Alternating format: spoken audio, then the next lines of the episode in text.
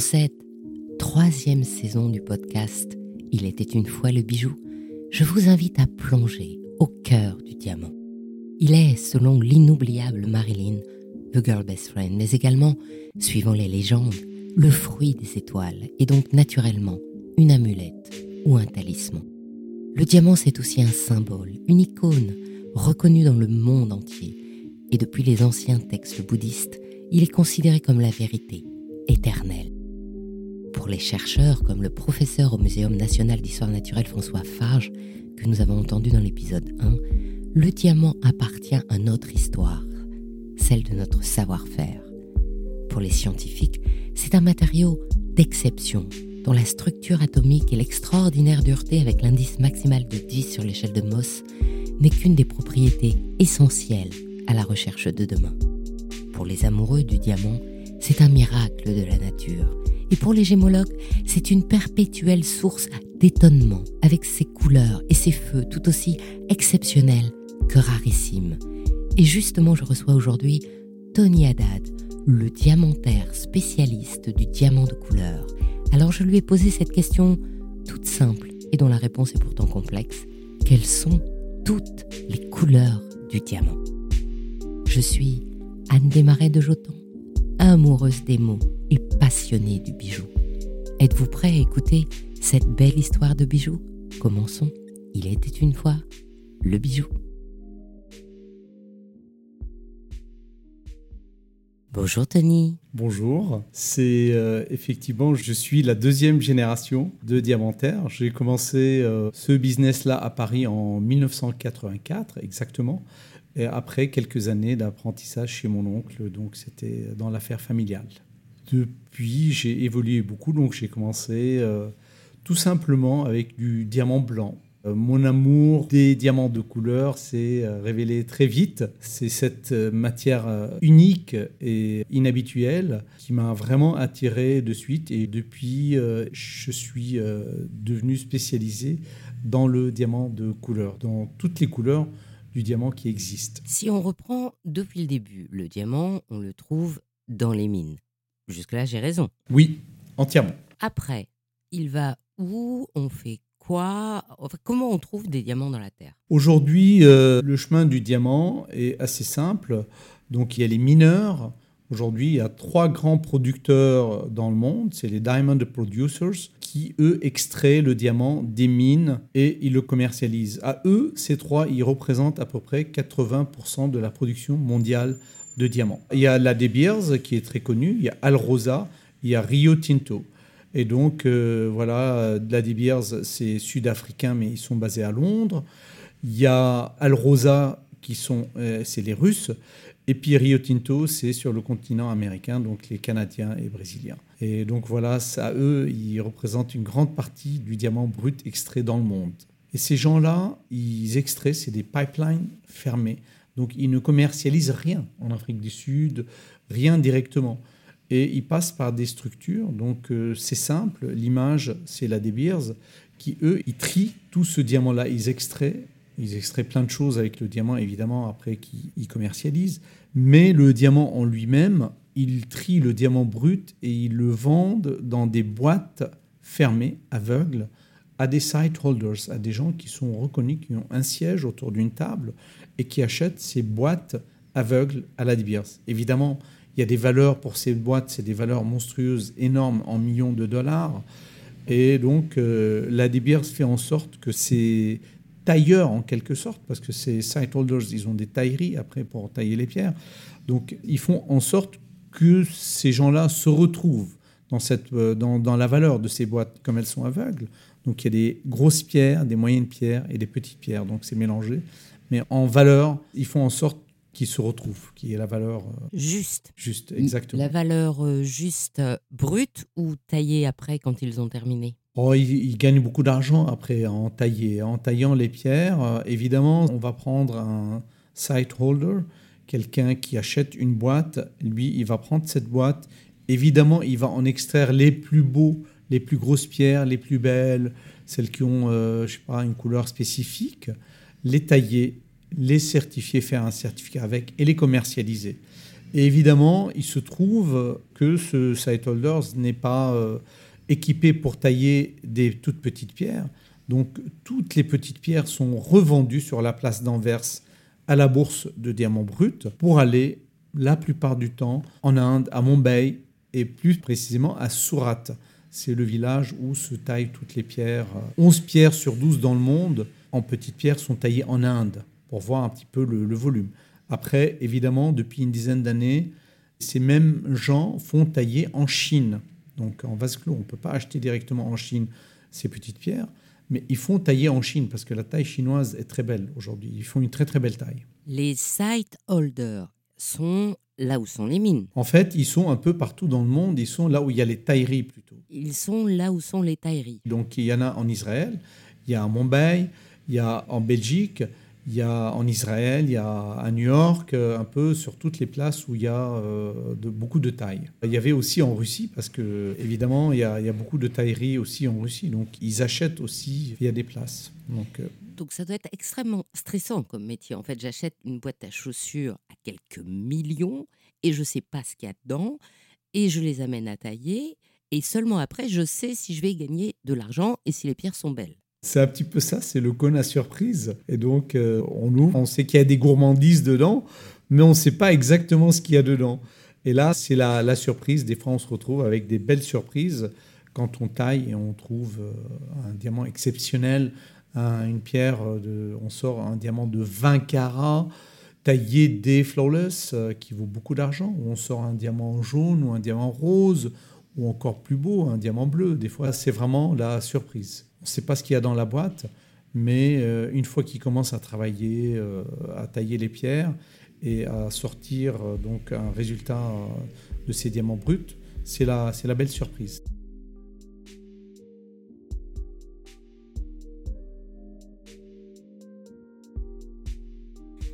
Vous, le diamantaire, quand vous achetez des pierres, elles sont taillées? On vous les vend en boîte surprise aussi, vous? Nous, on achète des plis de diamants. En général, on achète dans des tailleries des plis dans lesquels il y a plusieurs tailles c'est un petit peu mélangé en couleur, en diamant. Donc la première chose, moi en tant que diamantaire, qui fait le diamant blanc et le diamant de couleur. Donc euh, en ce qui concerne la branche diamant blanc, la première chose que je fais quand je reçois le pli de diamant blanc, évidemment aujourd'hui avec l'arrivée du diamant synthétique sur le marché, pour assurer une tranquillité, une sérénité à nos clients, le premier test, c'est le test de naturalité. Donc, on teste ces diamants, on les screen, ça s'appelle un screening, et on les teste dans des machines pour voir s'il n'y a pas de diamant synthétique mélangé avec le diamant naturel. En second lieu, on commence à trier les couleurs et les puretés. Et évidemment, on regarde les proportions des pierres, les tailles, comment elles sont taillées, parce qu'on veut donner que le meilleur à nos clients. Évidemment, chaque chose a son client, a son prix. Évidemment, les pierres moins bien taillées qui sont incluses, on les décote et on les vend pour des petites créations qui peuvent toujours servir. Mais euh, on trie, on classe pour garder la plus haute qualité pour nos clients, qui sont beaucoup les marques, et après il y a les créateurs. Évidemment, euh, tout est classé par pureté, couleur et taille. Oui, parce que comme tout le monde, quand on imagine le diamant, on imagine le diamant, c'est-à-dire le petit solitaire ou le gros solitaire. Mais en fait, si je prends par exemple une bague boule, il peut y avoir jusqu'à... Il peut y avoir jusqu'à 200, 250 pierres sur une bague boule, sur une grande bague boule, entre 100 et 250 pierres. Du coup, le problème, c'est qu'il faut qu'elles soient toutes de la même taille, toutes de la même couleur. Exactement, parce que quand les pierres sont serties en pavage comme ça, la première chose, c'est on voit l'étable des pierres. Il faut qu'elles soient toutes identiques pour que le bijou soit joli. Il ne faut pas que les pierres soient très plates y a dessus, de la pierre. Et des fois, les pierres sont taillées très plates ou trop épaisses. Donc il y a une petite table, une grande table. On le voit tout de suite sur une belle bague, sur un beau pavage, que ce soit sur une bague boule ou sur euh, un autre bijou dès qu'il y a une petite différence, on le voit très vite. Donc euh, c'est pour ça. D'où l'importance de votre tri. Tout à fait. C'est la, la plus-value de notre travail, c'est le tri de qualité qu'on donne à nos clients. Et donc un tri qui se fait sur la forme de la pierre, et là, couleur. La couleur de la pierre. Donc, sur la, évidemment, la taille, euh, quand on regarde, quand je parle de la taille, ce sont les proportions de la pierre. Il y a une proportion à respecter. Il y a un polissage de la pierre à respecter, donc qui se voit tout de suite aussi. Alors, bon, le test de naturalité, il est fait dans une machine, alors que les autres tests suivants, on utilise un sortoscope. C'est un microscope équipé d'un rail spécifique pour trier les pierres sous microscope. Une à Donc, euh, une. Une à une, exactement. Avec la pince à épiler. Ah, Avec la remue. pince à épiler, exactement. Donc on trie toutes ces minuscules pierres qui vont de la tête d'un épingle pratiquement jusqu'à un petit grain de sésame, comme vous m'avez dit. euh, Bah oui, parce que vous m'aviez dit que dans les pavages, il y avait des petites pierres qui allaient de 0,02. Même plus petit, ouais. Du coup, moi, je ne savais pas ce que c'était, alors j'ai regardé. 0,02, c'est juste un grain de sésame. Et des fois, vous m'avez dit, il y en a des 0,20. Alors ça, euh, j'ai regardé, c'est un peu plus gros. C'est l'équivalent d'une lentille. Pas une lentille pour les yeux, juste une lentille à manger. Effectivement, aujourd'hui, je vous ai parlé d'une valeur 0,02, mais on a sur des pavages des pierres qui font la tête d'épingle, qui font tout petit. C'est des petits diamètres qui font 0,5 dixième de millimètre de diamètre. Donc c'est vraiment tout petit et ces pierres sont facetées, elles ont 57 facettes. C'est taillé à la perfection. Il peut y avoir des toutes petites pierres comme ça jusqu'à des 0,20. C'est une généralité parce que tout dépend de la création, du forme de bijoux, euh, de ce qu'on veut en faire. Mais il peut y avoir plusieurs tailles euh, déjà dans un même pli qu'on achète hein, Mm. et donc aussi qui partent euh, sur les bijoux après. Oui, parce qu'en termes de carats, pour se rendre compte, un carat, en fait, c'est un petit poids. En fait, pour se rendre compte, pour moi, c'est à peu près la moitié de l'ongle de mon petit doigt. J'aime beaucoup cette comparaison parce que c'est très parlant. Effectivement, c'est des choses, c'est tout nouveau pour moi. J'ai jamais entendu parler encore une comparaison en grains de sésame, en lentilles, en pois chiches, mais c'est très parlant, effectivement. Parce que si je dis une pierre de 1 carat équivaut à 6,5 mm, c'est un peu plus compliqué à imaginer. Et quand on dit euh, une pierre de 1 carat, évidemment un grain de pois chiche, évidemment tout de suite je le vois. C'est euh, Petit poids, un pois chiche, c'est plus gros. hein, quand même. euh, un petit point, un petit ouais.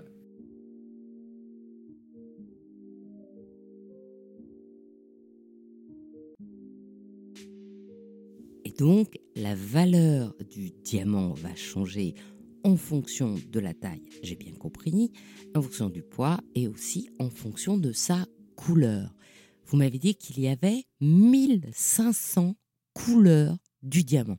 La Terre, la richesse de la nature, nous a donné euh, un panel de couleurs énorme. Et aujourd'hui, le seul organisme dans le monde euh, qui certifie les diamants de couleur et qui est reconnu par la globalité de la corporation dans le monde entier, c'est le GIA, le Gemological Institute of America, donc qui sont basés près de Los Angeles, aux États-Unis, à Carlsbad exactement, et à New York. Et aujourd'hui, ils ont développé un petit peu des écoles partout dans le monde. Et donc, c'est le GIA qui certifie beaucoup ces diamants de couleur. Et donc, le GIA aujourd'hui a à peu près classé 1500 couleurs différentes dans le diamant de couleur. Ça ne veut pas dire qu'il y a 1500 vert, jaune, etc. C'est des mélanges de couleurs. Des fois, il y a un mélange de jaune et de rose, de jaune et de marron, ou de vert et de gris, etc. Donc, euh, des fois, il y a trois couleurs mélangées dans une même pierre. On n'utilise pas du tout les couleurs champagne, chocolat, etc., vieux rose. Ou, euh, on utilise, on dit du euh, yellowish orange, du brownish yellow. C'est la dénomination mondiale pour parler de ces pierres. Des fois, une pierre peut être grayish, greenish, yellow. Trois couleurs mélangées différentes, voire un petit peu plus. Et tout ça, ce sont euh, des pierres euh, qui sont visualisées par le Gemological Institute of America et ils ont fixé ces couleurs dans des hues, euh, le mot est anglais hue, dans des différentes teintes de couleurs. Donc en fait, c'est les couleurs Pantone du diamant. Exactement, Voilà. tout à fait. C'est de couleur Pantone du diamant.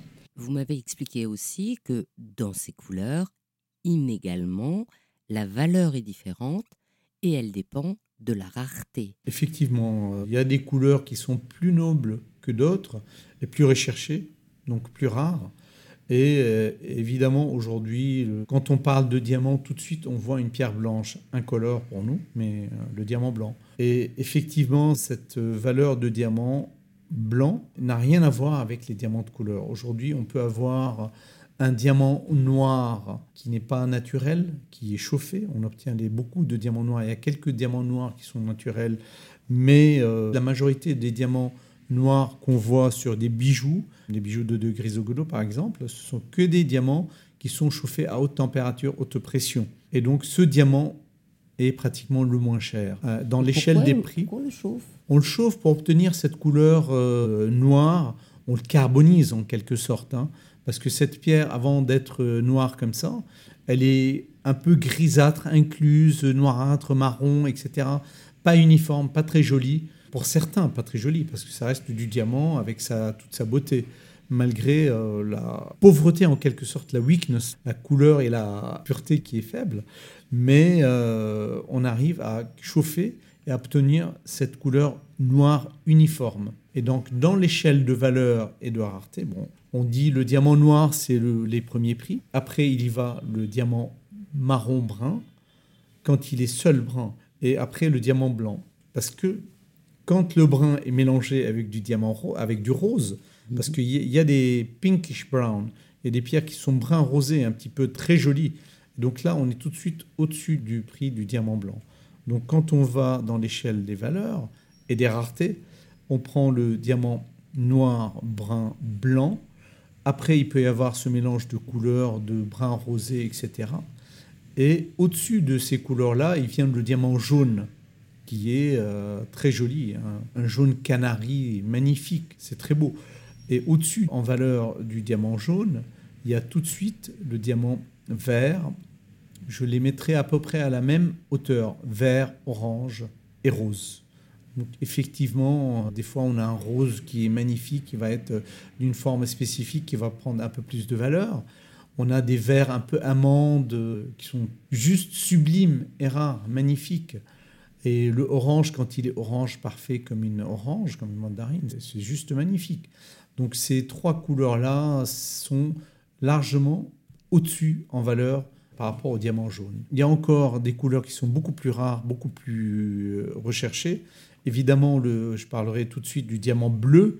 Le bleu, il est beaucoup, beaucoup, beaucoup, beaucoup plus cher, beaucoup plus rare et beaucoup plus cher qu'un diamant rose ou qu'un diamant orange ou qu'un diamant vert. Et évidemment, le roi des rois, au-dessus de toutes ces couleurs, de toutes ces pierres, c'est le plus cher, l'unique, c'est le diamant rouge, et qui est vraiment rouge comme un rubis, unique, magnifique. C'est très extrêmement rare. Il n'y en a pas beaucoup dans le monde, et c'est pour ça, euh, c'est des pierres qui n'ont pas de prix. C'est vraiment qui valent des millions et des millions.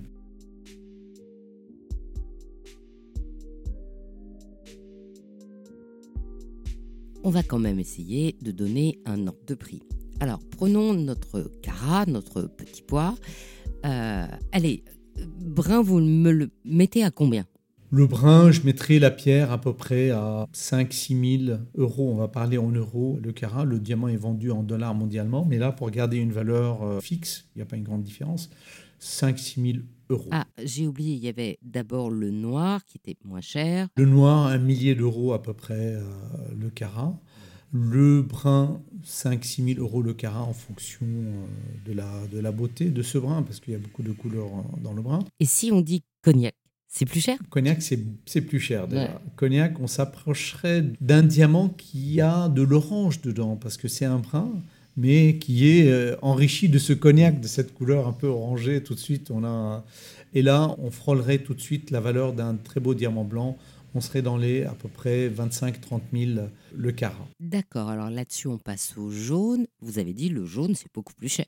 Le jaune est beaucoup plus cher. Un très beau jaune, un jaune canari, un jaune, un vivid yellow, tout simplement. C'est des pierres à valeur égale qui vont valoir 35-40 000 euros euh, le carat. Donc euh, tout de suite, c'est, on saute de. Couleur de- franche. euh, ouais, couleur Voilà. franche, très beau. Tout de suite, c'est, c'est, ju- c'est joli. Ça parle tout seul, quand, euh, comme un canari. C'est Donc, le canari nous chante 35 000. Et si maintenant on arrive dans les Jolies couleurs, les jaunes, roses, verts. Alors là, C'est des pierres qui frôlent tout de suite des prix un peu affolants. C'est mythique. On a très peu de pierres comme ça, mais euh, le prix devient tout de suite affolant. C'est de l'ordre de 200, 250 000 euros le carat pour un diamant orange, vert, rose. Voilà, déjà on monte. On Déjà- a mis un déjà- zéro de plus par rapport au jaune, tout va bien. C'est déjà une autre valeur. Aujourd'hui, euh, il y, a- il y a des mélanges de couleurs qui sont beaucoup plus chers qu'une couleur toute seule. Ça veut dire le diamant rose seul, il est très cher, mais dès qu'on voit un petit peu d'orange dans le rose, ça double le prix. C'est tout de suite, c'est des valeurs exceptionnelles et excessives. Quand ça valorise mon teint de pêche, je rajoute un zéro? Ouais, vous- presque, on, on doublerait le prix. On va rester euh, raisonnable. On passe de 250 000 à 500 000.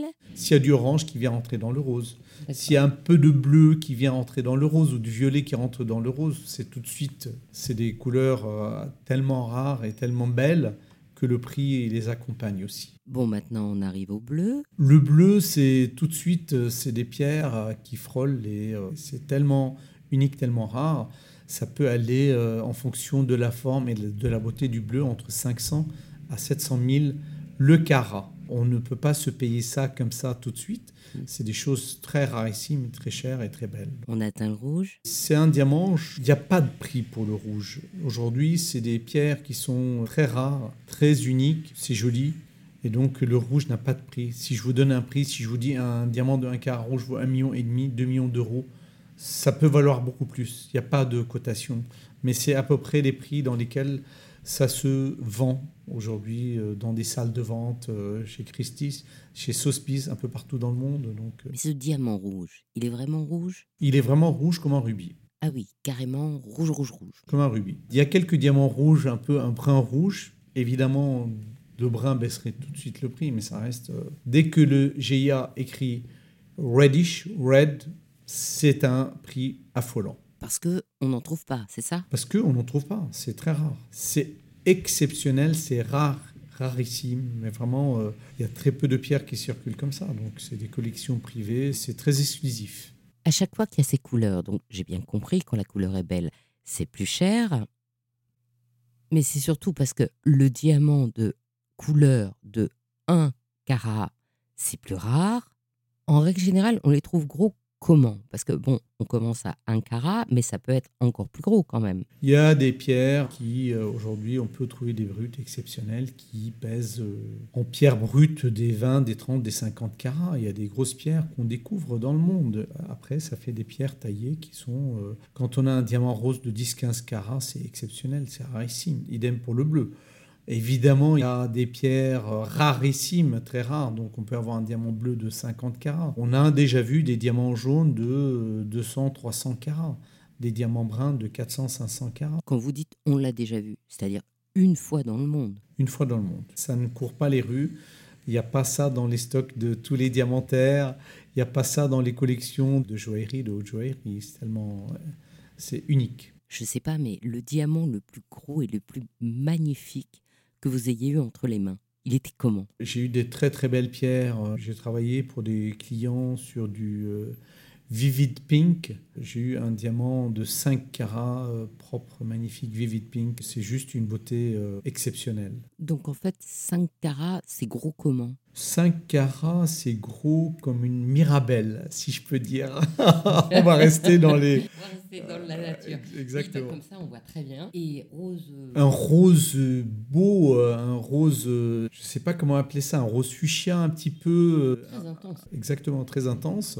Vivide, c'est la pierre est vivante. Elle est juste là devant nous, elle crie tellement euh, elle est belle. Elle parle d'elle-même.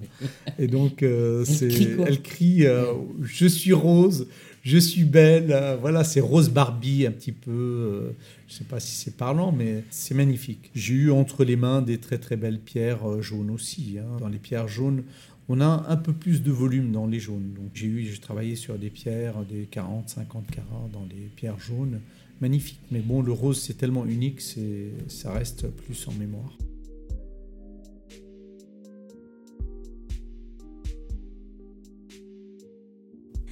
Si on se place sur des choses plus raisonnables, c'est-à-dire vous recevez les diamants dans des plis que vous triez avec toutes les couleurs, j'ai bien compris. Mais moi, j'ai vu, euh, notamment chez Patrice Fabre, des diamants bruts très jolis qu'il avait appelés pavés de Paris. Alors, où on les trouve, cela? C'est des pierres qui sortent de la nature, parce que le diamant, il se trouve sous plusieurs formes dans la nature. Et alors, on a euh, évidemment des pierres qui sont roulées comme un petit caillou euh, qui sort d'un volcan. On ne peut pas dire que c'est un diamant, c'est un cristal. Et évidemment, il y a la deuxième partie, ce sont des octaèdres parfaits, double octaèdre. Donc là, c'est des cristaux magnifiques. L'octaèdre est tellement magnifique, c'est un cube. Ce sont des cubes parfaits. Et donc qui sont utilisés aussi dans l'état sans être polis ou taillés dans la joaillerie. Donc, euh, comme notre cher euh, ami Patrice Fabre étudie ça, voilà, ce sont des, des cubes, des vrais dés. Ça veut dire que les side holders, quand le brut est beau, ils le gardent, c'est ça? Disons, il y a certaines qualités de brut qui est opaque, qu'on ne taille pas, qu'on ne taillait pas dans le temps. Aujourd'hui, on les taille pour faire un petit peu de la joaillerie accessible. Parce qu'ils sont beaux, j'avais vu, il y a un joli reflet dessus, c'est satiné, chatoyant. C'est des reflets sur ce diamant noir naturel, donc qui reste l'éclat adamantin est tellement euh, réel dessus. Cette pierre, elle sort de la nature, elle est telle que exactement, et donc elle rend sa brillance naturelle avant d'être facetée. Donc euh, c'est juste magnifique à voir. Donc évidemment, il y a des qualités de diamants qui ne sont pas taillés. Dans le temps, c'était broyé pour être utilisé en poudre pour tailler l'autre diamant. Donc, on appelle ça le bort. Le bort. Aujourd'hui, on ne pile plus, on ne réduit pas en, poussière ces pierres, on les utilise en joaillerie. C'est utilisé dans des, dans des beats, un peu dans des colliers un petit peu naturels. Hein. Donc, euh, on forme des petites perles, des boules facetées en perles de diamants. Et donc, on fait des colliers avec, on fait des bracelets avec, on fait des, des choses un peu étonnantes. Évidemment, ce n'est pas une qualité euh, joaillère exceptionnelle, mais ça permet d'avoir des bijoux accessibles. Quand on dit c'est pas une qualité joaillère, ça veut dire il n'est pas parfaitement blanc, parfaitement bleu, mais c'est du diamant. C'est du diamant, c'est du diamant, c'est du diamant, du diamant naturel. Évidemment, aujourd'hui, euh, je ne sais pas si vous avez remarqué, euh, chez Madame Karine Chedid, elle porte un collier euh, avec des diamants beats blancs, transparents, magnifiques. Donc ça, c'est quelque chose d'exceptionnel. Donc il existe aussi, donc dans les beats, des diamants blancs facetés. Évidemment, la valeur n'est pas la même quand c'est du, diamant faceté qui est très joli et la valeur du diamant bleu. C'est élevé par rapport au collier des perles de diamants un petit peu opaques. Brut. De toute façon, il y a un travail dessus puisqu'on l'a taillé.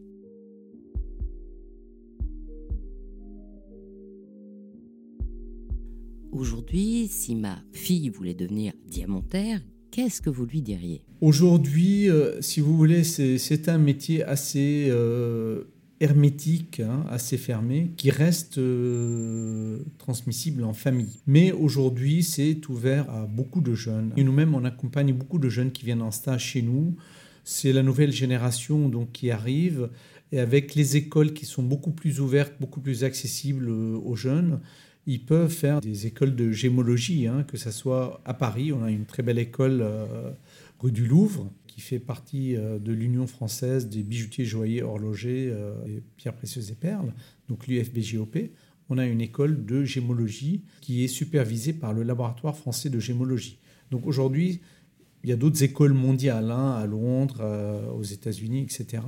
Mais c'est accessible aujourd'hui à monsieur tout le monde si euh, on, euh, on aime ce métier, on aime ce qu'on fait, on aime la gemme, on peut aller jusqu'au bout. Évidemment, ça demande beaucoup de moyens. On ne peut pas devenir aujourd'hui diamantaire du jour au lendemain.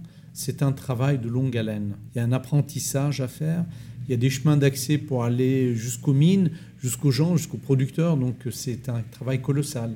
C'est pour ça c'est beaucoup plus facile à une deuxième génération, troisième génération d'accéder à ce monde, si vous voulez, à cette filière, parce que c'est transmissible. Alors que quelqu'un qui arrive, ça arrive aujourd'hui beaucoup, mais euh, il y a un chemin d'accès qui est long. À côté de ce chemin d'accès, ce sont des choses qui ont beaucoup de valeur. Donc euh, aujourd'hui, euh, ça, traverse le monde, ça voyage, ce sont des choses vraiment qui...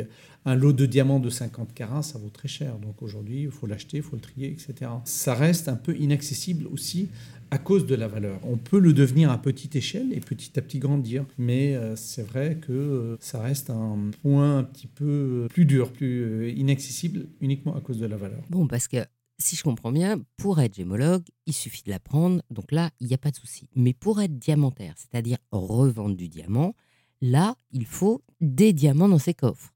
Et donc, non seulement faut savoir où aller l'acheter, donc faut déjà avoir fait le tour de monde et le tour des mines, mais en plus, il faut trouver les gens qui veuillent bien vous vendre. On n'ouvre pas la porte. Je veux dire, c'est moi je suis grossiste. J'ai pas de clients euh, X, Y ou Z qui débarquent chez moi comme ça. Donc on n'ouvre pas les portes facilement aux gens. Euh, il y a des chemins d'accès si vous voulez, et pour la sécurité, et puis pour le travail de nos clients. Notre spécificité va faire le. Euh, on accompagne beaucoup de créateurs. On accompagne beaucoup de petits fabricants, de petits artisans. On s'adresse beaucoup aux professionnels. Oui, parce que si j'ai bien compris, un, designer arrive avec un super dessin, il a besoin de 200 pièces. Est-ce que vous avez déjà ces 200 pièces là tout de suite dans votre coffre? Et si vous ne les avez pas, vous faites comment? On n'a pas tout le temps les pierres en stock. Hein. On a du stock pour répondre aux demandes de nos euh, créateurs. Comme j'adore les choses inhabituelles, etc., je me borde dès que je vois une pierre qui est un peu, pas excentrique, mais un peu unusual, inhabituel, quelque chose de spécifique qui donne sa rareté aussi, pas que la très grande valeur. J'aime beaucoup ça, donc j'ai beaucoup dans mes stocks de choses un peu étonnantes, un peu inhabituelles, qui peuvent plaire beaucoup. Mais pour répondre à votre question sur euh, oui, je peux avoir en fonction de, des dimensions que cette pièce euh, demande, je peux avoir les pierres en stock. J'ai les pierres en stock, évidemment, heureusement pour moi. Mais euh, il se peut qu'on n'ait pas. Donc là, on fait appel à nos tailleries qui nous vendent ces pierres-là. Donc il faut qu'elle vous connaisse, sinon... Il faut qu'elle nous connaisse. Faut qu'elle puisse... Je ne peux pas aller prendre l'avion tous les jours pour aller chercher 200 pierres. Et là, donc, c'est des connaissances, c'est les relations qui font, qui facilitent beaucoup les choses. Et c'est ça qui s'apprend pas à l'école. Bah non. C'est l'école de la vie, c'est les étapes les unes après les autres.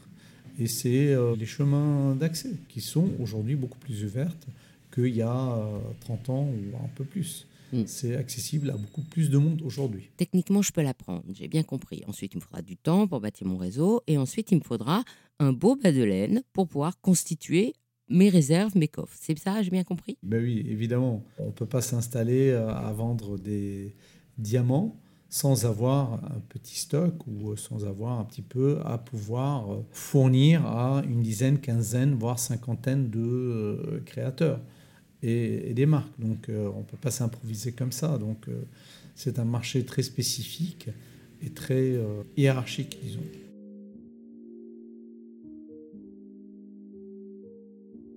Vous dites j'aime bien les pierres inhabituelles. C'est quoi pour vous les pierres inhabituelles? Elles sont comment les vôtres? Allez, faites-nous rêver. J'aime beaucoup des pierres inhabituelles. Des fois, je regarde, je vois une pierre qui est taillée en forme de, c'est des formes spécifiques, une forme de kite, un petit peu euh, un losange un peu allongé, de couleur orange light, un peu orange, un peu brun rosé. J'ai tout de suite euh, un coup de cœur pour, cette pierre. Une autre fois, je peux voir un espèce de pyramide, un diamant verdâtre, pyramide, c'est des pierres qui n'ont pas des grandes valeurs, mais qui sont très jolies à monter, qui sont euh, juste, juste magnifique. C'est le charme du, diamant de couleur. Il y a quelques mois, je suis, j'ouvre un pli chez, un de, chez une taillerie, un de mes fournisseurs, et je vois des tailles roses, plates, un méli-mélo, tutti frutti de diamants de couleur taillés en forme de rose. Il y avait toutes les tailles dedans, toutes les formes. Un peu des poires, un peu des marquises, un peu des ronds, un peu des ovales. Il y avait des gris bleutés, il y avait des jaunes, des oranges. Vraiment, il y avait un méli-mélo de couleurs, des verdâtres je suis tombé sous le charme. J'ai acheté tout de suite le lot. C'est très compliqué à vendre dans les normes d'un joaillier classique, mais pour faire des créations avec, c'est juste magnifique. C'est des pièces euh, uniques, euh, c'est très beau. Donc vous avez un arc-en-ciel dans votre coffre Un petit peu. Si vous voulez, dans, les, dans le fait des choses, euh, j'ai créé un panton de couleur dans les pierres de couleur, donc dans les saphirs de couleur et dans les diamants de couleur. Et je peux dire que j'ai, on a simplifié un petit peu parce que on peut pas faire un panton de 1500 couleurs. on a créé à peu près une 50 couleurs franches majeures dans le Panton pour euh, suivre un petit peu la demande et fournir nos créateurs et nos, nos grandes maisons. Donc en fait, vous avez les 50 nuances du diamant. 50 nuances de gris. Je vous vois arriver. On a à peu près 50 nuances de diamant sélectionnées par nous. On essaye dans les petites pierres de pavage de garder que des couleurs franches. Et dans les pierres de centre, on peut accepter qu'il y ait des mélanges de couleurs. Donc ce que vous préférez, c'est quand il y a tous ces mélanges et toutes ces propositions, pas une seule. Exactement. J'adore. J'ai quelques mémoires de pierres octogonales qui n'ont pas de grande valeur, mais c'est des pierres que le GIA a fait certifier fancy, grayish, greenish, brownish, yellow. Donc il y a quatre couleurs juste réunies dans un seul diamant. C'est une couleur un peu étrange, mais c'est joli, c'est différent. Ça n'est pas des prix monstrueux, mais c'est très beau. Donc ce sera le mot de la fin. Merci beaucoup Tony. Voilà, j'en prie, merci à vous Anne. Au revoir. Ainsi se termine cet épisode d'Il était une fois le bijou. Lors du prochain épisode sur cette thématique Diamant Forever, c'est le street artiste qui se nomme le diamantaire qui nous expliquera pourquoi il recrée le symbole du diamant pour l'accrocher sur les murs du monde entier. À la suite, dans le podcast Brillante, je recevrai Flavie Paris, la joaillère qui a créé avec ce street artiste une ligne de bijoux vraiment symbolique. Mais avant ce rendez-vous, ce sera un épisode du podcast Le bijou comme un bisou, où je vous raconterai une histoire de bijoux du dimanche soir. Car comme vous le savez, je donne une voix aux bijoux chaque dimanche en alternance sur un de mes trois podcasts. Alors pour ne manquer aucun de nos rendez-vous du dimanche autour du bijou, abonnez-vous à chacun de ces trois podcasts. Il était une fois le bijou, le bijou comme un bisou et brillante sur votre plateforme d'écoute préférée ou sur YouTube et partagez sur vos réseaux sociaux. Si vous êtes sur Apple Podcast, mettez de jolis commentaires. C'est ce qui permet de référencer les podcasts. Vos encouragements brilleront pour moi comme des joyaux. À dimanche pour votre prochaine histoire de bijoux.